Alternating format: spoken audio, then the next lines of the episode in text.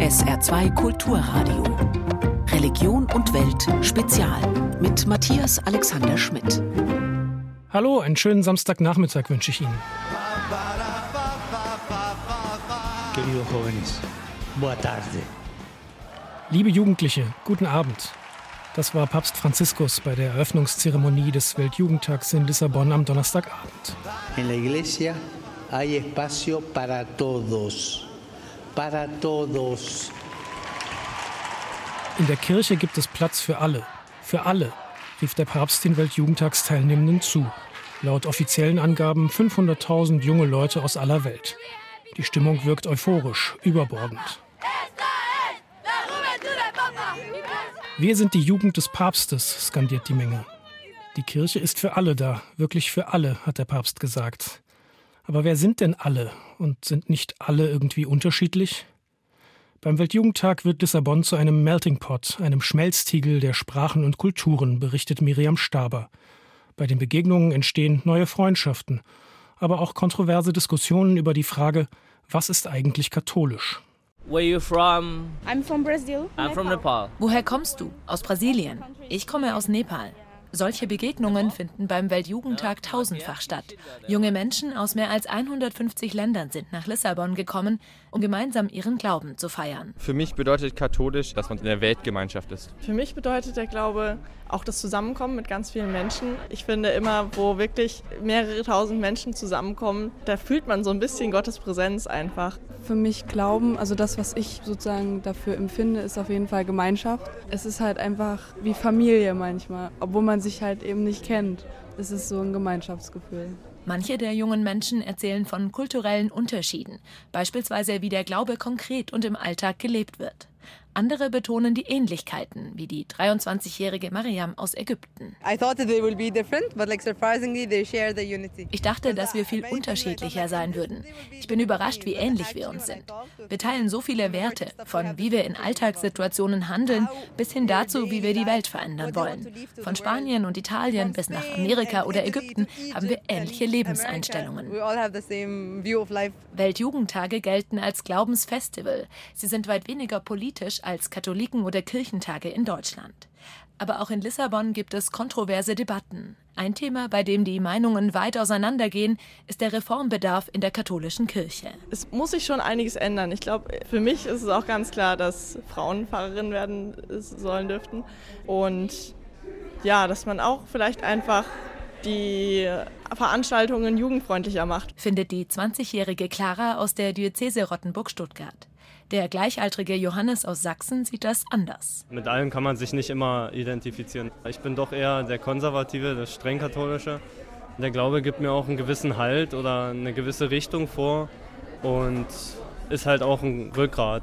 Clara und Johannes, die beiden eint, dass sie aus der katholischen Kirche auszutreten für den falschen Weg halten. Und dass unterschiedlicher Meinung zu sein zwar nicht einfach ist, aber besser als gar nicht miteinander zu sprechen. Immer wieder betonen die Teilnehmerinnen und Teilnehmer beim Weltjugendtag die katholische Gemeinschaft und dass ihnen diese trotz aller Unterschiede Kraft gibt. Es ist richtig, weniger Menschen als früher glauben an Gott. Aber hier sind so viele Menschen von unterschiedlichen Kontinenten, die glauben. Wir teilen die christlichen Werte wie Solidarität und Nächstenliebe. Das gibt mir Hoffnung. Ich habe mit Menschen aus der ganzen Welt gesprochen, aus so unterschiedlichen unterschiedlichen Kulturen. Aber wir haben eins gemeinsam, unseren Glauben an Gott.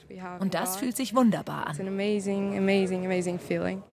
Wir kommen aus ganz unterschiedlichen Kulturen, haben die Teilnehmenden im Beitrag gesagt.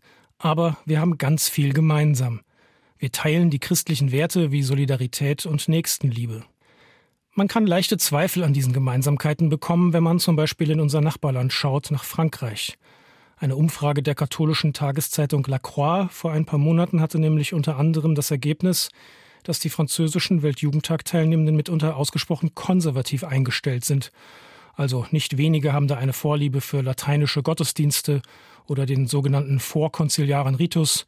Sie sehen kaum kirchlichen Reformbedarf, halten sexuellen Missbrauch nicht für ein strukturelles Problem in der Kirche und politisch verorten sich viele rechts der Mitte bis rechtskonservativ, zum Teil auch nationalistisch. Ja, wie groß sind denn da tatsächlich die Gemeinsamkeiten zwischen den Teilnehmenden aus vielen verschiedenen Ländern, aber eben auch die Unterschiede religiös, kulturell, gesellschaftlich, politisch?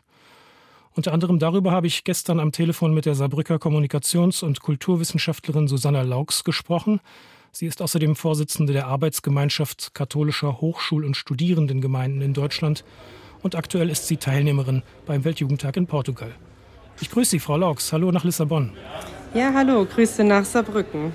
Wie erleben Sie denn jetzt in Portugal die Unterschiede zum Beispiel religiöser und gesellschaftspolitischer Ansichten im Austausch mit Weltjugendtagsteilnehmenden aus vielen anderen Ländern und Kulturen? Ja, also ich würde sagen, man merkt es schon sehr extrem. Ähm, jetzt auch im Unterschied zum letzten Weltjugendtag, wo ich war in Krakau, habe ich das Gefühl, dass mehr Spannungen spürbar sind. Äh, gerade was politische Themen wie LGBTQ oder auch Lebensschutz oder Abtreibung angeht. Also mein Eindruck ist, für junge Menschen liegen ja viele brisante Themen gegenwärtig auf der Straße quasi, über die man dann auch gemeinsam ins Gespräch kommt. Also in der Kirche eben unter anderem sexueller Missbrauch, auch was Sie schon gesagt haben, der Status oder die Rolle von queeren Menschen und auch Frauen und weitere Themen des synodalen Wegs oder dieser bevorstehenden Weltsynode auch. Und also auch gesellschaftspolitische ja, Klimakrise, Geschlechtergerechtigkeit, Krieg und Frieden. Wie gelingt denn dann darüber ein internationaler, interkultureller Austausch?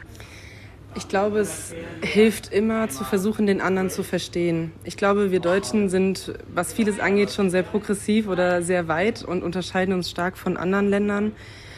Und ich glaube, uns selber hilft es auch vielleicht mal die andere Seite zu verstehen, sich hinzusetzen und zu sagen, okay, ich höre dir zu ich bin vielleicht nicht deiner Meinung, aber wir gehen aufeinander zu und wir teilen ja einen Glauben. Also das ist es ja, warum wir hier sind. Und ich glaube, dass man darüber auch Gemeinsamkeiten und vielleicht auch einen Konsens finden kann. Sie sprechen von Dialog, von Kommunikation, von Zuhören, aber auch vom gemeinsamen Glauben. Was heißt denn das eigentlich? Also kann man diese unterschiedlichen Haltungen gewissermaßen etwas überspitzt gesagt so wegbeten oder, oder liegt da nicht auch teilweise ein sehr unterschiedliches Gottesbild dann irgendwie zugrunde? Ja, das ist natürlich die große Herausforderung und ich glaube auch für jeden persönlich die größte Herausforderung zu sagen, ja, ich setze mich mit den Leuten an einen Tisch. Ich denke, wegbeten ist ein bisschen zu viel gesagt. Ich glaube, man kann aber ja die Sorgen immer ins Gebet bringen und so vielleicht es auch schaffen, den Menschen eher gegenüberzutreten. Und wenn Sie jetzt aus diesen Gesprächen kommen, macht Ihnen das dann für die Zukunft, sage ich mal, der Kirche oder für die Themen, die auch die jungen Leute und Sie jetzt bewegen, macht Ihnen das jetzt eher Hoffnung oder Sorge, dieser Austausch und dieses Treffen? Ähm, es sind sehr gemischte Gefühle. Also einerseits natürlich macht es mir Sorge, weil man ganz klar merkt, dass es Unterschiede zwischen den Ländern gibt und dass wir Deutschen, also uns das wahrscheinlich nicht so bewusst ist, dass wir an einem ganz anderen Punkt stehen als andere Länder. Aber ich glaube, das, was hier ganz deutlich hervorkommt, ist die Gemeinschaft. Egal, ob wir Meinungsverschiedenheiten haben, ob wir nicht irgendwie ein, eine gemeinsame Meinung finden. Am Ende des Tages feiern wir gemeinsam Gottesdienst. Ähm, wir lachen miteinander, auch wenn wir vielleicht gerade nicht das denken, was der andere denkt. Wir singen gemeinsam und ich glaube, das gibt mir sehr viel Hoffnung, weil am Ende haben wir alle den einen Glauben und wir wissen, wofür wir das Ganze machen, wofür wir hier sind. Ich glaube, dass das am Ende auch der Schlüssel sein kann, wie wir auch sowas wie eine Weltsynode irgendwie vonstatten bringen können. Sie haben jetzt von Gottesdienst gesprochen, vom gemeinsamen Singen. Inwieweit passen denn so diese religiösen und spirituellen Formate beim Weltjugendtag zu Ihren Bedürfnissen oder zu den Bedürfnissen der jungen Leute? Wie, wie, nehmen Sie das wahr? Ja, ich nehme es schon so wahr, dass es sehr angepasst wird an die heutige Generation, würde ich sagen. Ähm, man merkt, dass es immer mehr Lobpreis beispielsweise gibt, also auch eine Tendenz Richtung Freikirche, sage ich jetzt mal so. Das sehe ich persönlich etwas kritisch, aber ich glaube, dass es hilft, um die jungen Menschen abzuholen und dass es ein Mittel ist, halt zu denen durchzudringen. Klar, es gibt immer was, da kann man persönlich nichts mit anfangen, aber ich glaube, am Ende des Tages findet jeder was, wo er, wo seine Bedürfnisse irgendwie befriedigt werden oder wo man Gemeinschaft erleben kann. Also dieses freikirchliche Lobpreis, was Sie sagen, das hat ja so ein bisschen immer den Anschein, wenn ich das richtig sehe, eher von sehr emotional, wenig intellektuell, sehr ästhetisch oder wie nehmen Sie das wahr?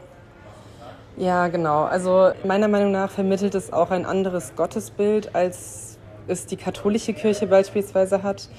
Weil Freikirche ist halt nicht katholische Kirche, muss man ja schon so sagen.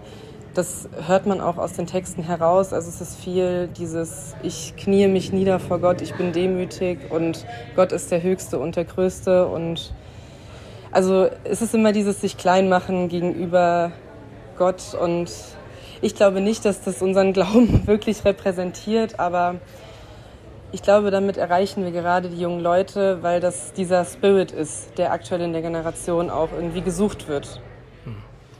Was würden Sie sich denn an religiösen oder spirituellen Formaten wünschen? Was, was bräuchten Sie denn da? Oder vielleicht haben Sie ja selber auch Formate, die Sie schon praktizieren, die, die Ihnen gut tun. Ich bin im Prinzip offen für sehr vieles. Ich äh, gehe immer gerne zu einem TC-Gebet beispielsweise. Ich finde das immer sehr ja, bereichernd. Man kann da sehr zur Ruhe kommen. Also ich finde sowieso Angebote, wo man auch einfach mal in Stille ist, kann sehr helfen. Vor allem auf einem Weltjugendtag wie hier, wo es immer laut ist, es ist immer voll, dann einen Ort zu finden, wo man vielleicht mal für ein paar Minuten nichts hört oder Ruhe ist, äh, kann sehr, ja, einen sehr beruhigen und man kann viel besser reflektieren. Ich komme nochmal auf ein gesellschaftspolitisches oder politisches Thema zurück. Sie waren, wenn ich das richtig weiß, am Mittwochabend auf einem Podium zum Thema Klimagerechtigkeit und Kolonialismus. Wieso gehören diese Themen auf den Weltjugendtag und was ist Ihnen da so wichtig dran? Wieso muss das besprochen werden?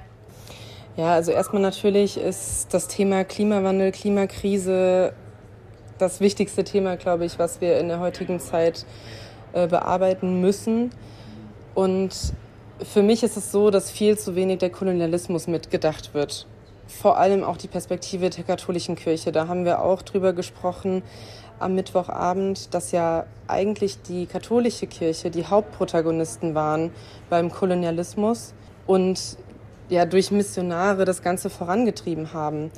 Und dann halt der Punkt, dass die Machtstrukturen, die damals aufgebaut wurden, immer noch bestehen und jetzt auch nochmal neu aufleben, sei es dabei, wenn wir gegen den Klimawandel kämpfen wollen, wer entscheidet da? Das ist der globale Norden, nicht der globale Süden, der kolonialisiert wurde. Und ich glaube, für einen Weltjugendtag, wo all diese Nationen zusammenkommen, ist das gerade ein super wichtiges Thema, darüber zu sprechen, dass wir alle unterschiedlich vom Klimawandel betroffen sind, was da überhaupt die Ursache, der Grund ist und auch ein bisschen vielleicht sich selber zu reflektieren, auch das eigene Land und ja, sich vielleicht nicht über den anderen zu stellen. Das ist vielleicht für die deutsche und europäische Perspektive sehr wichtig. Hm. Der Weltjugendtag dauert ja noch bis Sonntag. Wir zeichnen das Gespräch jetzt schon Freitagmorgen auf. Würden Sie trotzdem schon so eine Art kurzes äh, Zwischenfazit wagen? Also wie nachhaltig glauben Sie, wird dieser Weltjugendtag sein im Sinne der religiösen Wünsche junger Leute, aber auch der brisanten gesellschaftlichen, kirchlichen und politischen Fragen und Anliegen der jungen Generation? Ja, ich glaube, das hängt auch ein bisschen davon ab, wie der Papst sich äußern wird noch dieses Wochenende. Ich glaube, das wird dann noch nachhallen und davon wird es abhängen, was am Ende darüber gesprochen wird. Ich würde schon sagen, dass der Weltjugendtag an sich noch mal zeigt, wie stark die Kirche noch ist und auch wie viele junge Menschen es noch gibt, die für diesen Glauben brennen und dass es sich auch lohnt, dafür zu kämpfen. Und dass wir auch noch mal sehen, wofür machen wir den synodalen Weg, wofür machen wir die Weltsynode und warum kämpfen wir überhaupt für eine Einheit in der Kirche? Und ich könnte mir vorstellen, dass das vielleicht etwas ist, worüber wir im Nachhinein sprechen, aber natürlich auch die politischen Themen wie queere Menschen in der katholischen Kirche. Also diese Spannung, die man hier spürt, spürt man so nicht in Deutschland mit all diesen konservativen Stimmen und das ist schockierend, aber es erdet einen auf irgendeine Art auch nochmal, weil man merkt, okay, wir sind noch an einem anderen Punkt ich habe noch eine persönliche Frage. Ich war zuletzt beim Weltjugendtag 2005 in Köln auf dem Marienfeld. Da hat man auch dieses Gemeinschaftsgefühl sehr stark gehabt. Da haben irgendwie eine Million Pilgerinnen und Pilger auf diesem Marienfeld unter freiem Himmel übernachtet. Ich glaube, das wird jetzt in Portugal auch so sein, bevor der Papst dann morgens die Messe feiert. Und bei der Messe mit Benedikt dem 16. wurde dann zur Kommunion gesagt, es dürfen nur katholisch Getaufte zur Kommunion kommen. Können Sie sich sowas vorstellen, dass das dort auch passiert? Ich kann es mir eigentlich nicht vorstellen Weil ich glaube, das Thema Ökumene ist schon sehr groß gewesen in den letzten Jahren. Und ich kann es nicht gut einschätzen, aber ich kann es mir auch nicht vorstellen. Ich glaube, Papst Franziskus ist noch mal anders als Papst Benedikt. Und ich würde es mir persönlich wünschen, dass das nicht passiert. Und wenn es noch passiert, dann würde es mich sehr schockieren. Und da sollten wir noch mal drüber sprechen. Sagt die Saarbrücker Kommunikations- und Kulturwissenschaftlerin Susanna Laux, Vorsitzende der Arbeitsgemeinschaft katholischer Hochschul- und Studierendengemeinden in Deutschland. Herzlichen Dank. Sehr gerne.